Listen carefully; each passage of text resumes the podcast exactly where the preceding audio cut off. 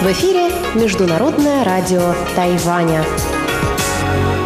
Здравствуйте, дорогие друзья! Вы слушаете Международное радио Тайваня. В студии у микрофона Чечена Кулар. Сегодня 13 декабря, пятница. Но, несмотря на это, Международное радио Тайваня выходит в обычном режиме, а это значит, что в ближайший час для вас в эфире МРТ прозвучат выпуск главных новостей и тематические передачи. Передача «Азия в современном мире» с Андреем Солодовым, передача Марии Ли «Экскурсия на Формозу» и в завершении часовой программы передач в эфире МРТ прозвучит выпуск «Ностальгии с Лилией У». Оставайтесь с нами.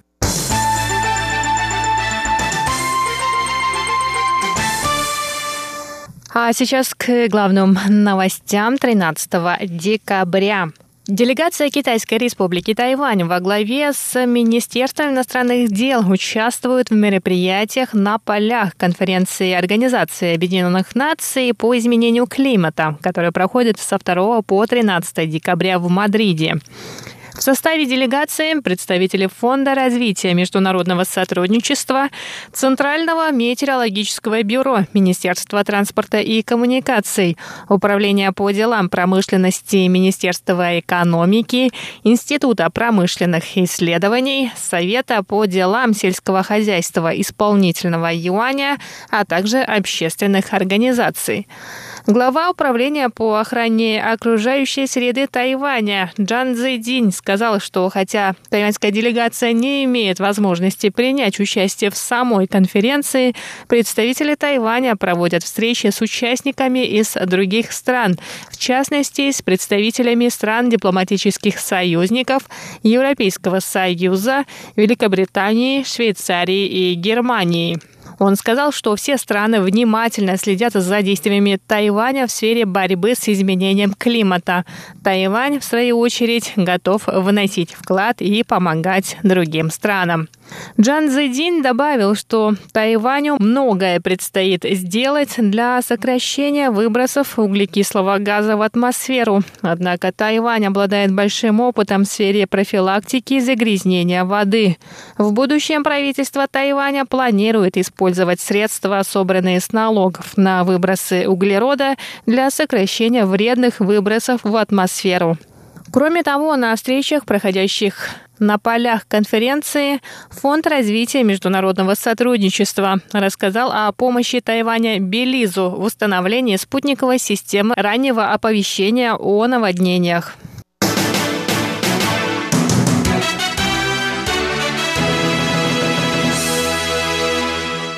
Президент Республики Науру Лайонел Энгиме прибыл 13 декабря на Тайвань с официальным визитом. Президента Тихоокеанской страны дипломатического союзника Тайваня приветствовал перед президентским дворцом в Тайбэе военный парад.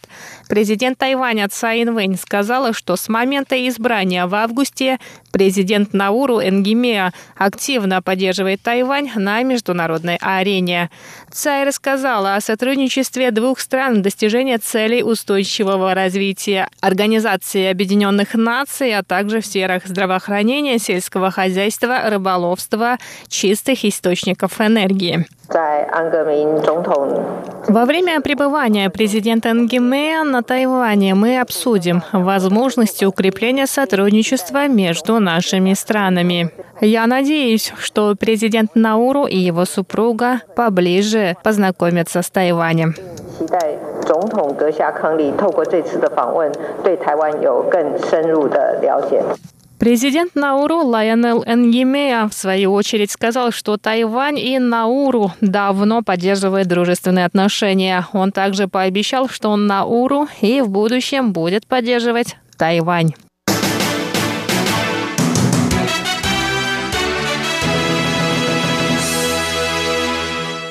Министерство юстиции Китайской республики Тайвань сообщило 12 декабря, что гражданин Дании, отбывавший девятилетний тюремный срок на Тайване за незаконный оборот наркотиков, был передан датским властям.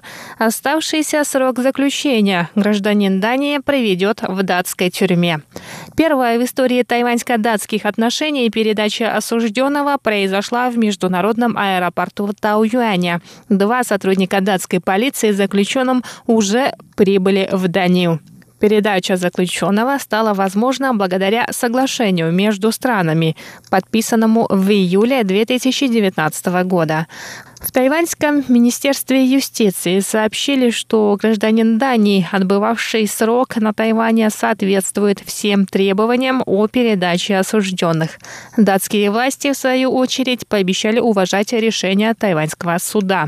В Минюсте добавили, что семь осужденных на Тайване граждан Германии и один гражданин Великобритании также вернулись на родину. В министерстве считают, что отбывание срока тюремного заключения в родной стране поможет осужденным в полной мере осознать свою вину и начать новую жизнь.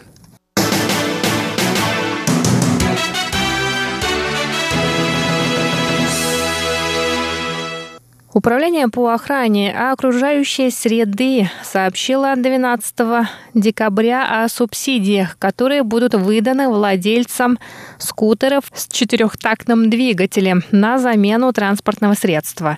Начиная с 1 января 2020 года они могут получить от правительства 5000 новых тайваньских долларов, что равно 164 долларам США. Субсидия полагается владельцам скутеров, произведенных до 30 июня 2007 года. Это, в частности, касается скутеров с карбюраторами, которые соответствуют тайваньским экологическим нормам выбросов токсичных газов с первой по четвертую фазы. В управлении добавили, что четырехтактные скутеры, произведенные больше 12 лет назад, обычно оснащены карбюраторами, в отличие от скутеров нового поколения с инжекторной системой подачи топлива, которая соответствует нормам выбросов газов фазы 6 и 7. Основная цель субсидирования – уменьшить количество загрязняющих веществ в воздухе. Кроме того, правительство надеется побудить людей на покупку более экологичных видов двухколесного транспорта.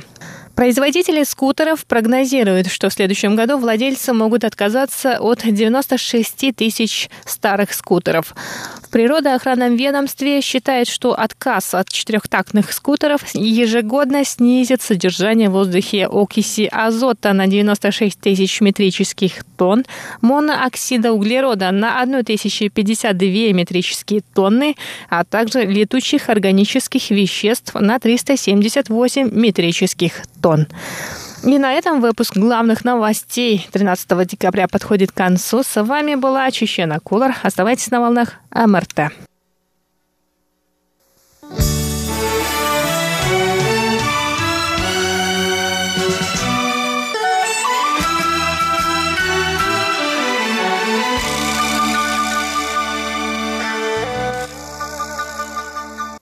Здравствуйте, дорогие слушатели Международного радио Тайваня.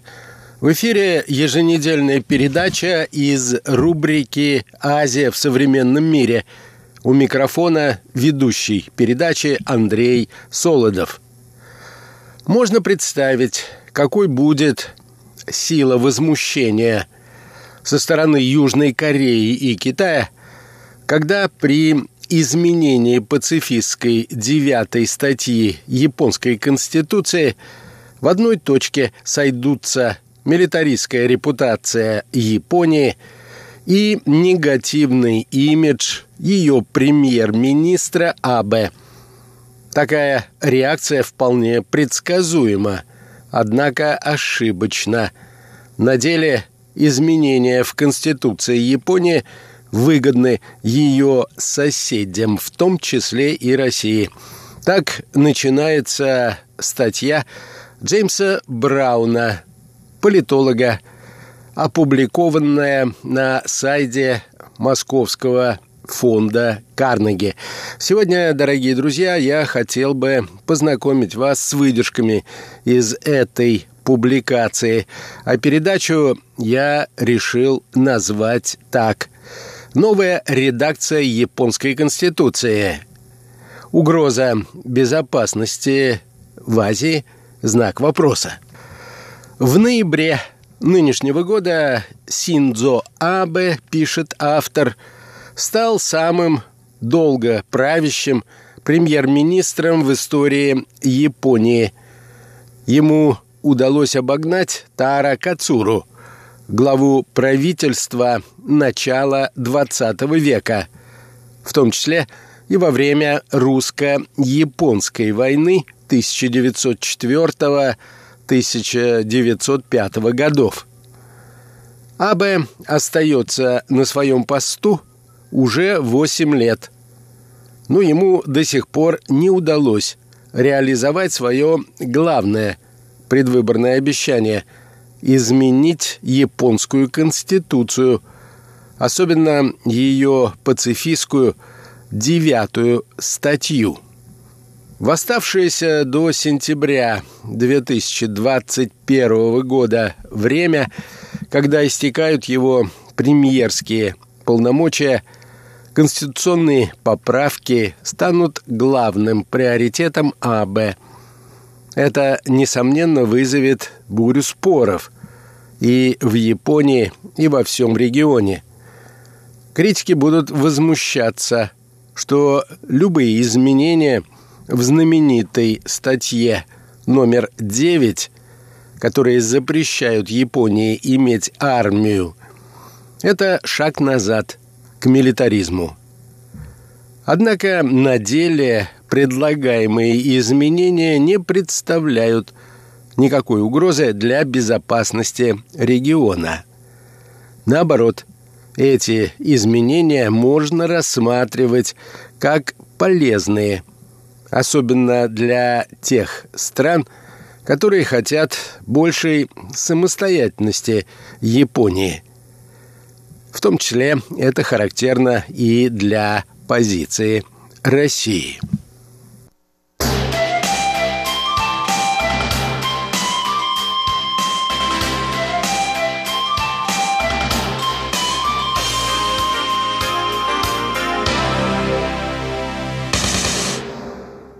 Далее в статье говорится, Конституция Японии была написана американцами во время послевоенной оккупации и вступила в силу в мае 1947 года.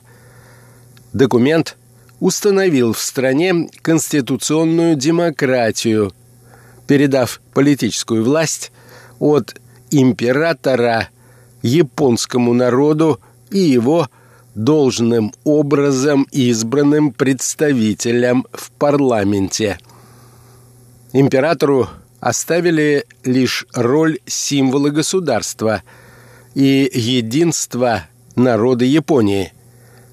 И больше не считали богоподобной фигурой, какой он был по предыдущей конституции эпохи Мэйдзи. Послевоенная Конституция Японии защищает основные либеральные принципы, гарантирует всеобщее избирательное право, основные права человека, запрещает дискриминацию и так далее. Все это мало похоже на ту политическую систему, которая была характерна для Японской империи. Однако главное отличие не в этом, а в девятой статье, утверждает автор. Это статья, написанная американцами, когда они все еще боялись возрождения японского милитаризма, состоит из двух параграфов. В первом утверждается, что японский народ навсегда отказывается от войны как способа осуществления государственного суверенитета, а также от угроз вооруженной силой и применения вооруженных сил как средство разрешения международных споров. Во втором параграфе говорится, что в Японии никогда впредь не будут создаваться сухопутные, морские и военно-воздушные силы, равно как и другие виды военного потенциала. Среди ведущих стран мира Япония единственная, где есть строгие конституционные ограничения на развитие и применение вооруженных сил. Японские правящие элиты давно начали призывать изменить Конституцию. Еще в 1952 году, почти сразу после окончания американской оккупации.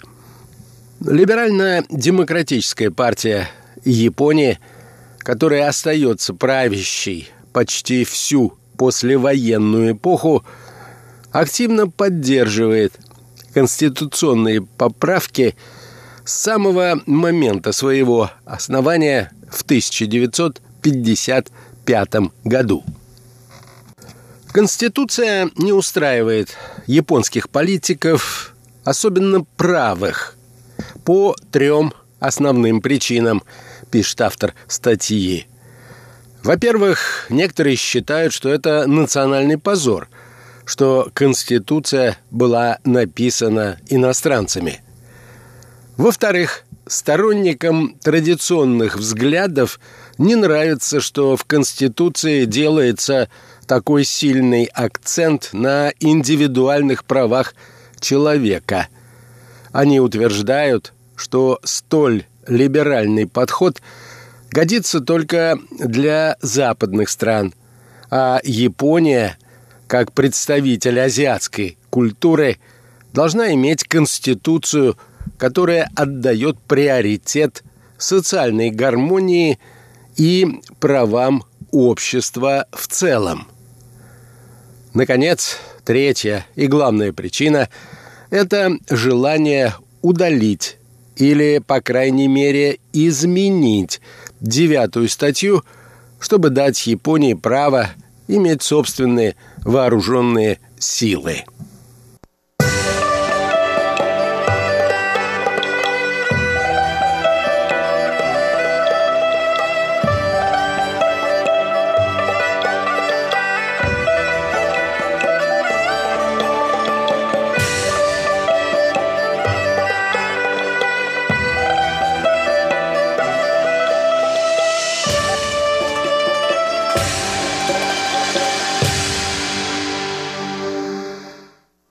Однако внести поправки в японскую конституцию оказалось непросто.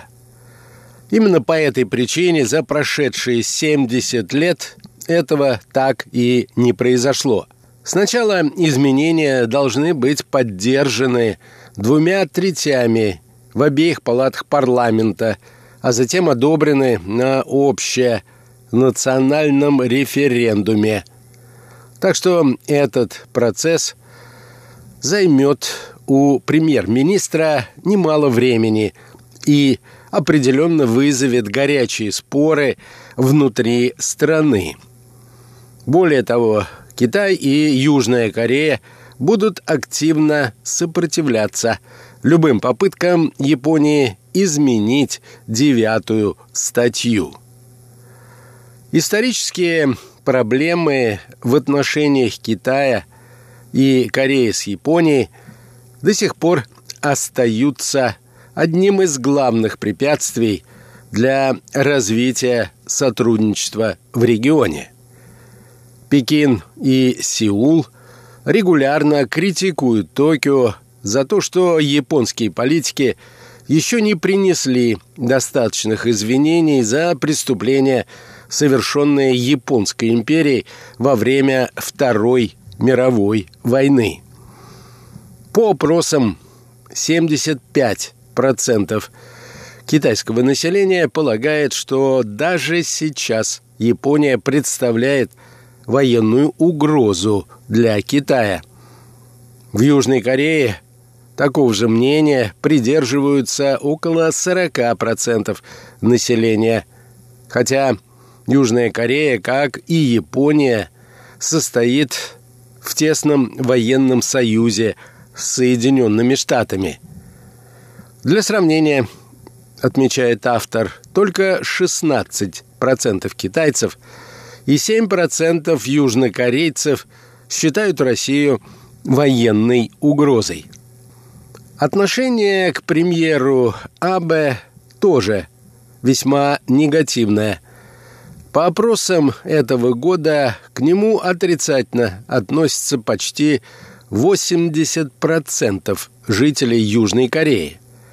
Его имидж в Китае и Корее особенно пострадал после того, как в 2013 году он посетил храм Ясукуни, где похоронены погибшие во время Второй мировой войны, в том числе и те, кого Международный трибунал признал военными преступниками. Тогда китайский МИД обвинил японского лидера в почитании нацистов Азии.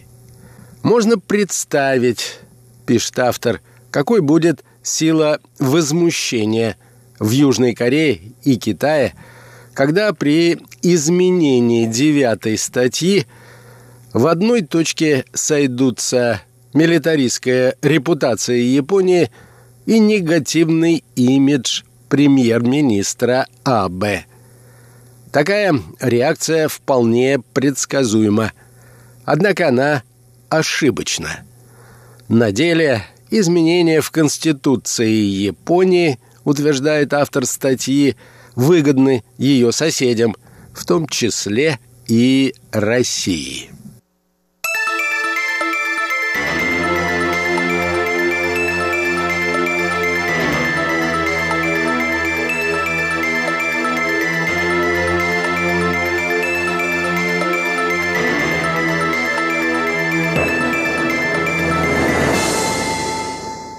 Последнее положение автор статьи Джеймс Браун аргументирует следующим образом.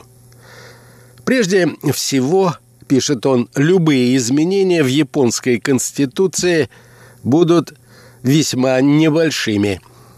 Некоторые особо активные политики либерально-демократической партии могут рассуждать о том, что необходимо ее полностью переписать.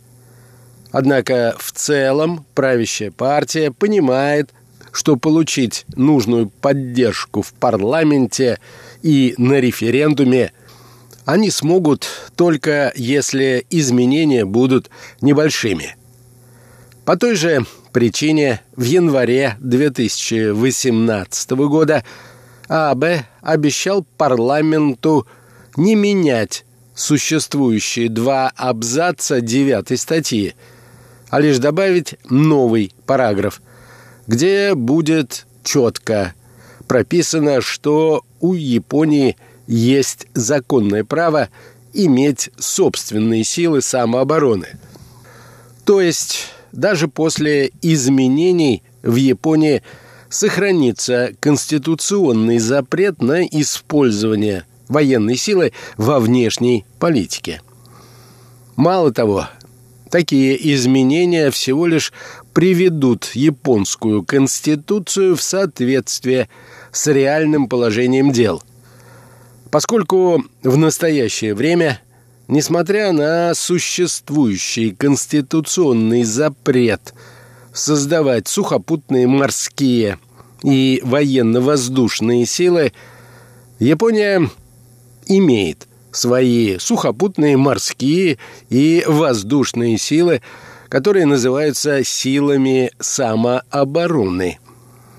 Страна занимает восьмое место в мире по объему военных расходов, а ее военный бюджет лишь немногим уступает таким ядерным державам, как Великобритания и Франция. Наконец, предлагаемые изменения в Конституции могут стать символом успешного преобразования Японии в послевоенную эпоху. В свое время девятая статья возникла именно потому, что нападение Японии на соседей казалось вполне возможным развитием событий. Однако сейчас очевидно, что современная Япония не представляет военной угрозы ни для Китая, ни для Кореи. То, что многие китайцы и корейцы до сих пор считают Японию опасной, связано скорее с внутриполитическими играми этих стран, чем с реальной внешней политикой Японии. Вопреки распространенному мнению, японские лидеры уже много раз извинялись за действия страны в эпоху господства японского милитаризма. Самые заметные извинения были принесены премьер-министром Томиичи Мураямой в 1995 году. В 50-ю годовщину окончания Второй мировой войны он признал, что японская агрессия и колониальное господство нанесли огромный ущерб и причинили страдания народам многих стран, особенно народам Азии. Он также выразил чувство глубокого раскаяния и принес искренние извинения.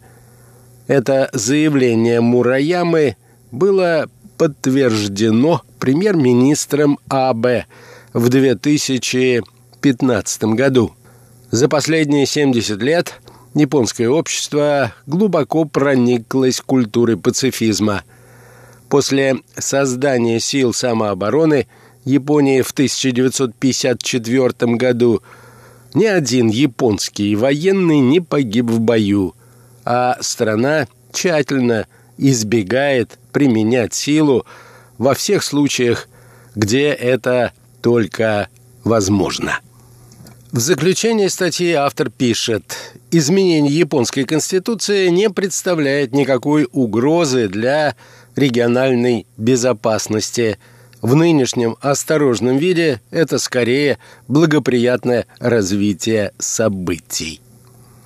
С моей же личной скромной точки зрения, вывод автора скорее парадоксален. Лично мне нравится пацифистская конституция Японии. Я бы рекомендовал не только странам Восточной Азии, но и странам в других частях мира изменить свои конституции и сделать их похожими на пацифистскую конституцию Японии. К сожалению, мой призыв вряд ли будет услышан, а меня объявят неисправимым идеалистом. Всего вам доброго, дорогие друзья, будьте здоровы и до новых встреч на наших волнах.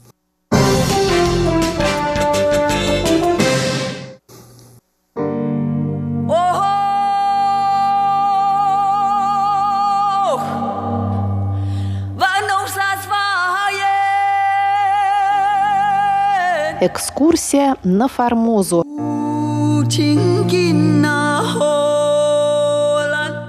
В эфире русская служба Международного радио Тайваня. Здравствуйте, уважаемые друзья! Нашу программу продолжает рубрика «Экскурсия на Формозу», которую ведет Мария Ли. Сегодня слушайте заключительную часть нашей долгой серии, посвященной захвату советского танкера Туапсе.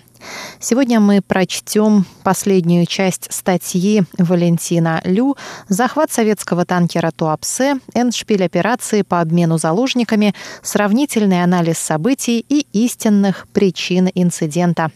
Напомню, что автор статьи, кандидат исторических наук, старший научный сотрудник отдела Китая и руководитель Центра тайваньских исследований Института востоковедения Российской академии наук и бывший шеф-редактор русской службы Международного радио Тайваня.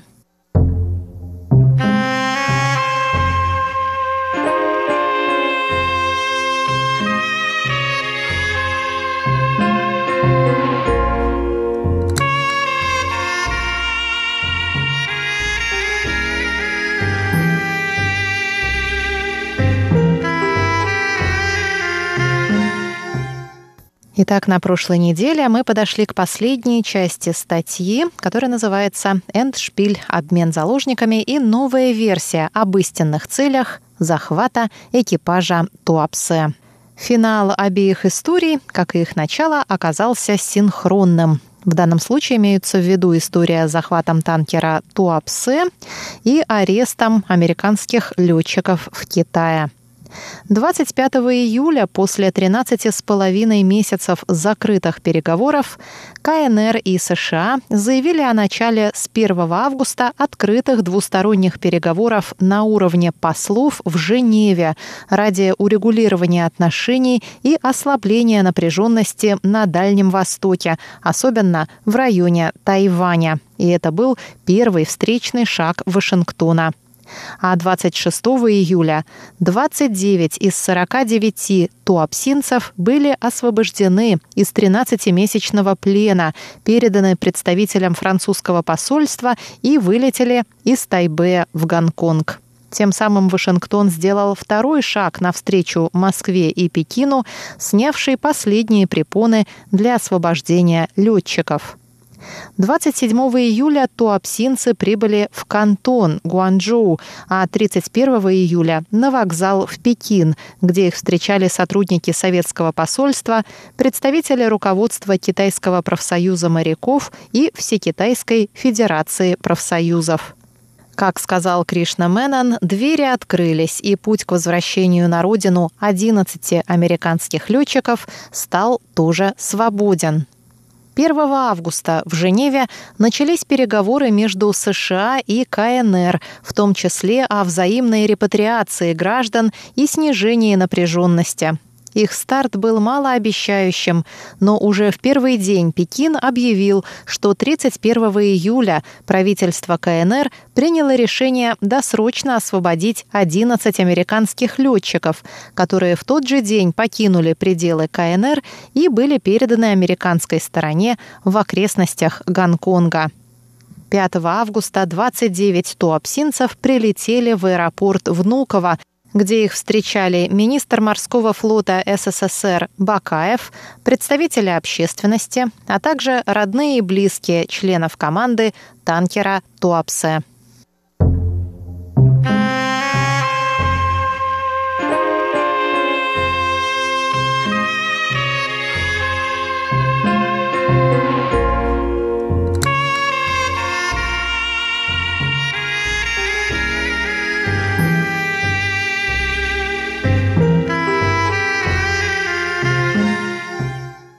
Так закончилась эта долгая и драматичная история, в которой все государственные стороны в целом достигли своих тайных и явных целей, а в роли единственных невинных жертв остались лишь взятые в заложники советские моряки. После освобождения американских летчиков судьба 20 добровольно оставшихся на Тайване моряков потеряла прежнюю актуальность для США – в СССР их зачислили в невозвращенцы со всеми печальными последствиями, а для тайваньских властей они стали ненужной обузой, постепенное избавление от которой заняло почти 40 лет. Что же касается 11 американских летчиков, то они вернулись на родину в США как национальные герои и продолжили службу в ВВС. История с освобождением американских летчиков привела к заметному росту престижа ООН и генерального секретаря Хаммершульда на мировой арене. Однако ООН подключилась к участию в решении проблемы лишь через полгода после ее появления и была лишь одним из нескольких акторов в куда более сложной многоходовой операции.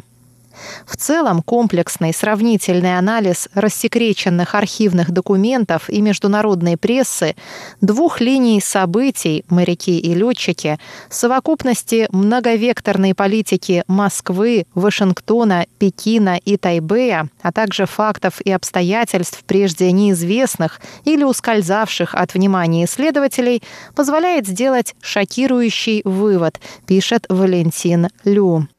Этот вывод состоит в том, что арест советских моряков с танкера Туапсе был ничем иным, как стандартной спасательной спецоперацией, задуманной и выполненной ЦРУ при участии спецслужб правительства китайских националистов сразу после подтверждения Пекином факта удержания в тюрьме 15 американских летчиков.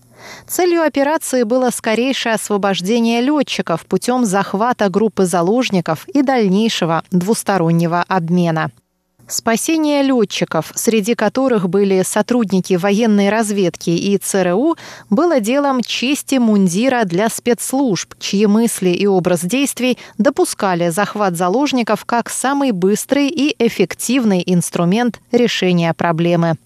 Захват танкера Туапсе под видом патрульной акции чанкайшистов в рамках долговременной морской блокады материкового Китая был лишь прикрытием для американских спецслужб, применявших ради успеха операции все средства, включая даже манипуляции действиями двух президентов – Эйзенхауэра и Чан Кайши.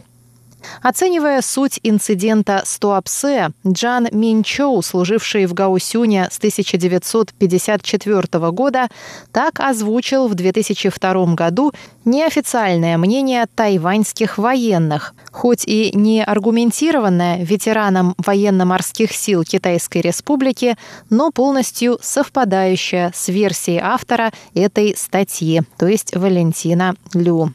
Почти за всеми захватами судов в открытом море стояли имевшие исключительные технические и политические возможности американцы, которые потом разыгрывали роль добрых посредников и примирителей, а на деле просто хотели устроить обмен на 11 летчиков, сбитых 12 января 1953 года китайскими коммунистами на реке Ялудзян у границ Северной Кореи.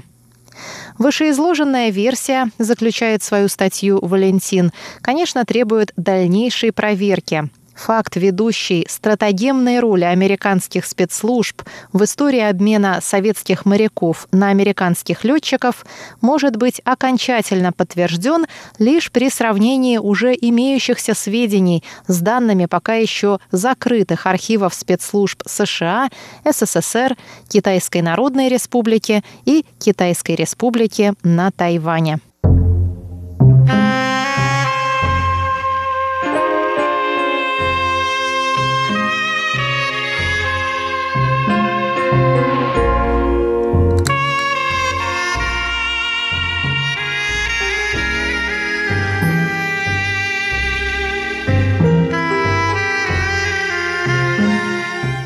Уважаемые друзья, на этом наш многонедельный цикл о захвате советского танкера Туапсе по серии статей Валентина Лю, кандидата исторических наук, старшего научного сотрудника отдела Китая, руководителя Центра тайваньских исследований Института востоковедения Российской академии наук и бывшего шеф-редактора русской службы МРТ подошел к концу.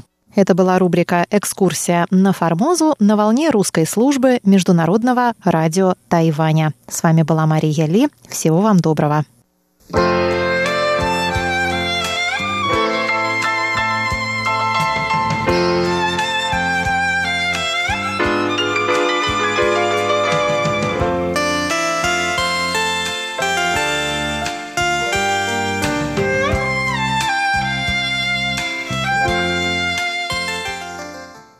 Здравствуйте, дорогие друзья!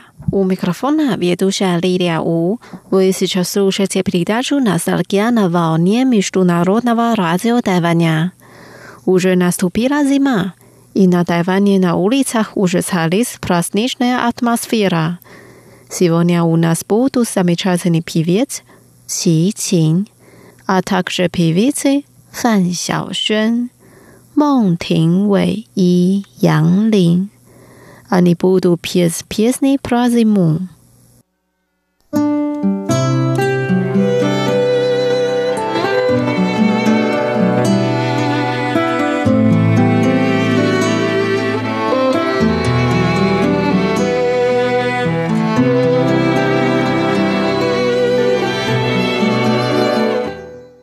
Первая песня называется «Та юэ цай донг Наверное, зимой.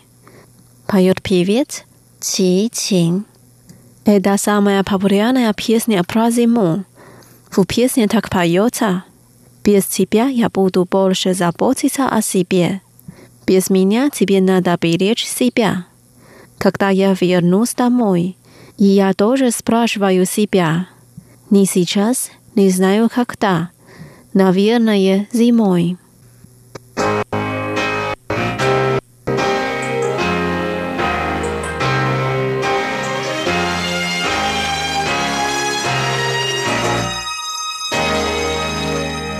轻轻的，我将离开你，请将眼角的泪拭去。漫漫长夜里，未来日子里，亲爱的你别为我哭泣。前方的路虽然太凄迷，请在笑容里为我祝福。虽然迎着风，虽然下着雨，我在风雨之中念着你。没有你。会更加珍惜自己。没有我的岁月里，你要保重你自己。你问我何时归故里，我也轻声地问自己。不是在此时，不知在何时，我想大约会是在冬季。不是在此时，不知在何时，我想大约会是在冬季。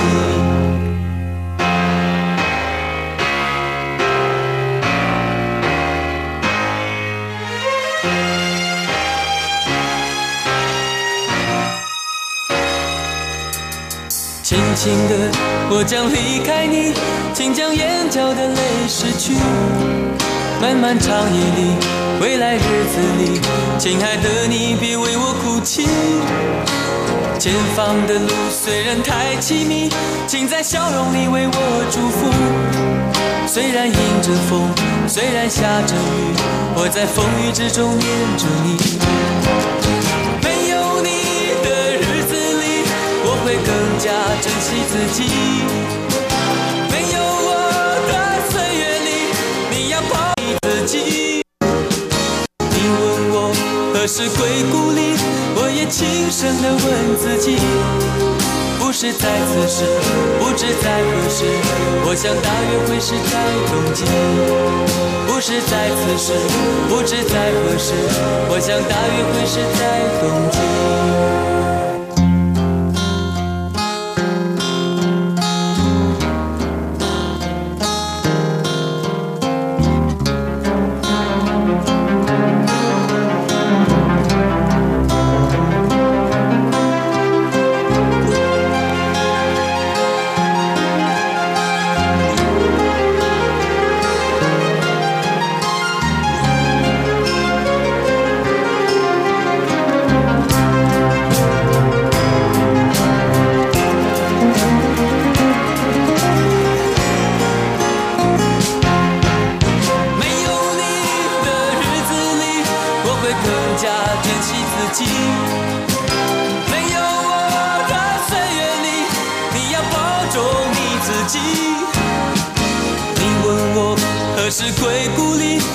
轻声地问自己，不是在此时，不知在何时，我想大约会是在冬季，不是在此时，不知在何时。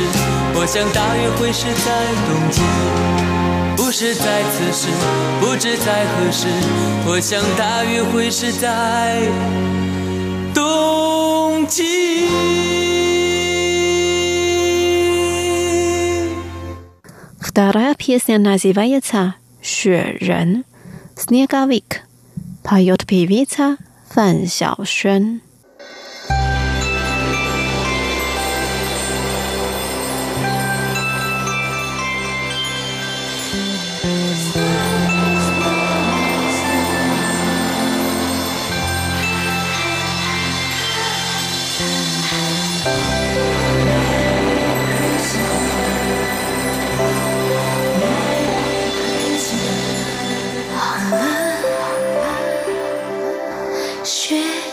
记得那么深，Merry Christmas to you，我深爱的人。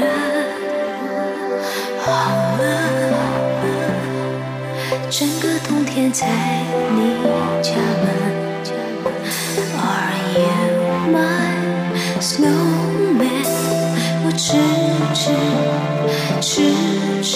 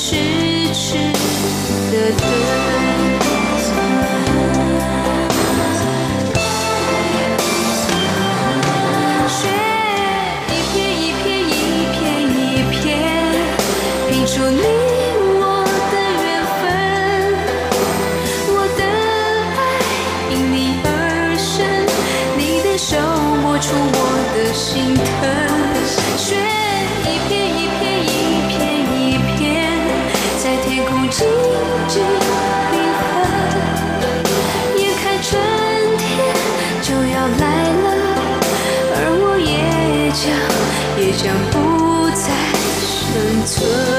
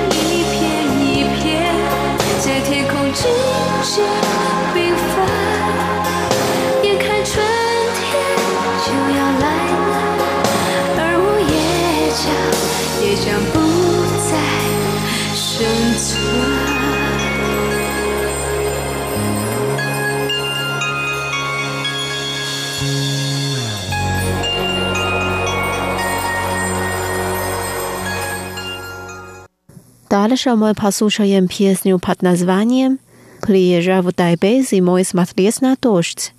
冬季到台北来看雨，Песню поет певица 孟庭苇。Она так поет. Приезжай в Тайбэй зимой полюбоваться на дождь. Не надо плакать в чужом городе. Приезжай в Тайбэй, с собой возьми только свои мечты. thank you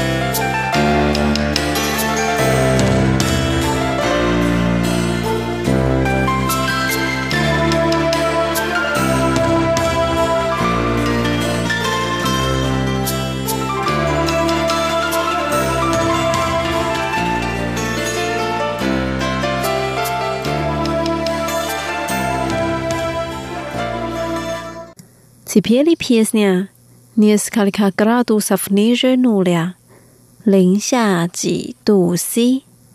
Нам поет певица Yang Lin.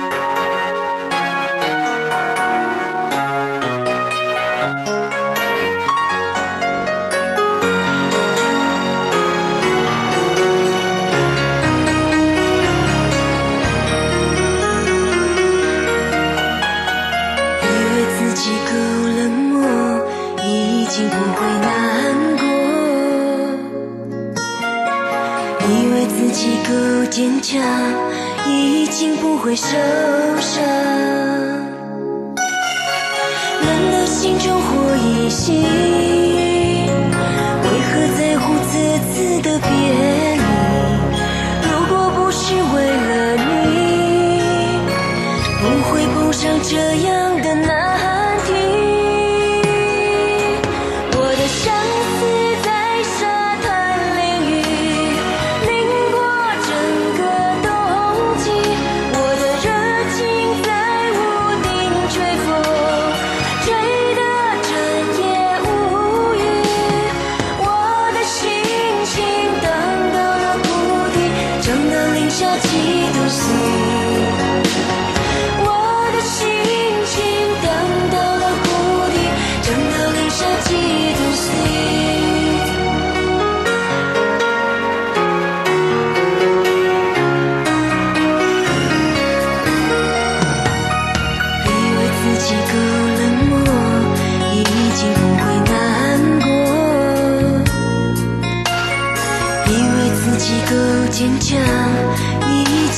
回首。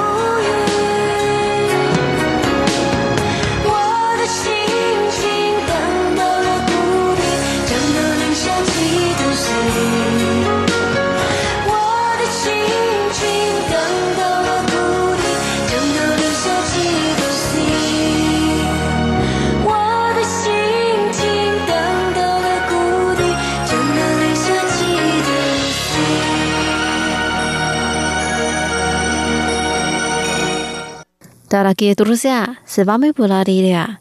Сегодня мы послушали песни про зиму. Надеюсь, что песни вам понравились. Давайте увидимся через неделю. Желаю вам хорошего настроения. Пока! Thank you.